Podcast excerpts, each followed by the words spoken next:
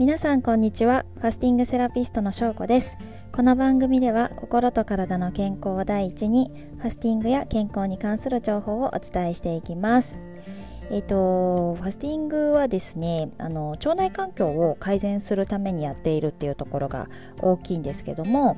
なんでかっていうとあの腸内環境を良くすると私の大事にしている心と体の健康にあのがっつりつながってくるからなんですね。で、えっと、ファスティングのイメージはですね、なんかこう、桶に泥水が溜まっていて、で、そこにこうどんなに綺麗な水を入れても濁った水が溜まっていくだけじゃないですか。なんかそれを一度全部泥水を流してで桶をきれいにしてそこにあのきれいな水を入れていけばきれいな水をこう保てるよねっていうなんかそのイメージでファスティングはこう泥水を一旦出すっていう感じでやってます。そうするとこうファスティングの後はあの綺麗な水を入れたい意識が高まるのでなんかもう体とか特に腸にとってあの良い食生活をするようになるそんな自分になっております。はいなのでねあの本当にこう真の健康とかあの若返りとかを目指すのであれば、えっと、3日間ファスティング終わってからあの綺麗な水を入れるあの良い食生活をしていくっていうのがあのとっても大事だなと思っております。はい、ただなんかずっとずっとこう食べるものに気をつけて、まあ、あれはダメだこれはダメだとかって言ってるとなんかちょっと嫌になるじゃないですか。なので、えっと、ファスティング期間以外で、まあ、日常でやっているこう手軽な腸活をあのいろいろとご紹介していきたいなとも思っています。で今日はそのうちの一つで、えーと、私がよくやっている食前キャベツを進めたいなと思います。やることは簡単でもう食事の前朝昼晩の、まあ、どの食事でもいいんですできれば3食なんですけど 食事の前にあの必ず本当もうこの小皿1杯でいいから千切れのキャベツを食べるっていうもうそれだけです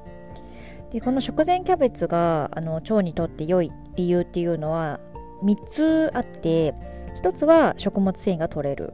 で2つ目は食物酵素が取れる。で3つ目は唾液の分泌を促す。でこの3つかなと思ってます。で1つ目の食物繊維が取れるっていうのはこの小さいお皿1杯っていうのがだいたい 100g ぐらいのイメージです。100g のキャベツは、えーと、食物繊維が 2g 取れるっていう換算になるので、まあ、1日のですね,、えーとね食物繊維の目標摂取量っていうのは1日 19g だそうなんですね。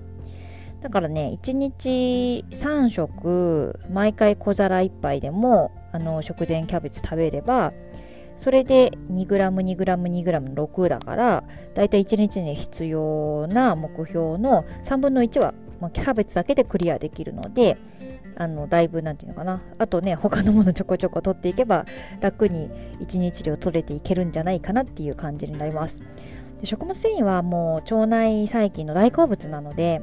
食物繊維豊富な食事をしてるともう腸内バランスが良い方向に整っていくというのはなんかまあイメージしやすいんじゃないかなと思います。あと、えー、2つ目は食物酵素が取れるって言ったんですけど食物酵素は、まあえーとすごくフレッシュな生の野菜とか果物から取ることができるんですけどもこれは、えーと、加熱してしまうとなくなってしまうのでこの加熱接してないあの生のキャベツをそのまんま食べるっていうのがすごくよくってそれによって食物酵素が取れるとあの消化酵素の助けをしてくれるので、えーと消化をしやすくなるっていう感じですね。はいであと消化しやすくなるでいうと3つ目も同じなんですけども唾液の分泌を促すっていうとこで食前にこうそこそこね歯ごたえのある生のキャベツをむしゃむしゃむしゃとあのよく噛んで食べることでそこで唾液の分泌がどんどん始まってくれるのでその後の食事も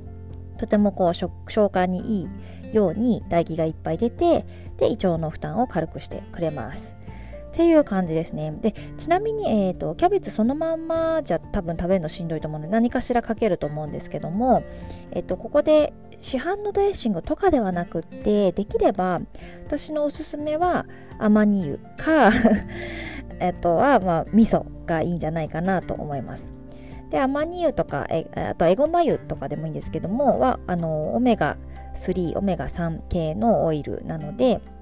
まあ、外から取らないといけない油であり体にいい油。なので、まあ、ぜひ一緒に取っていただきたいなと思います。私はもう本当に甘に言うとあとちょっとこうお塩かけてみたいのがすごい好きでよくやってます。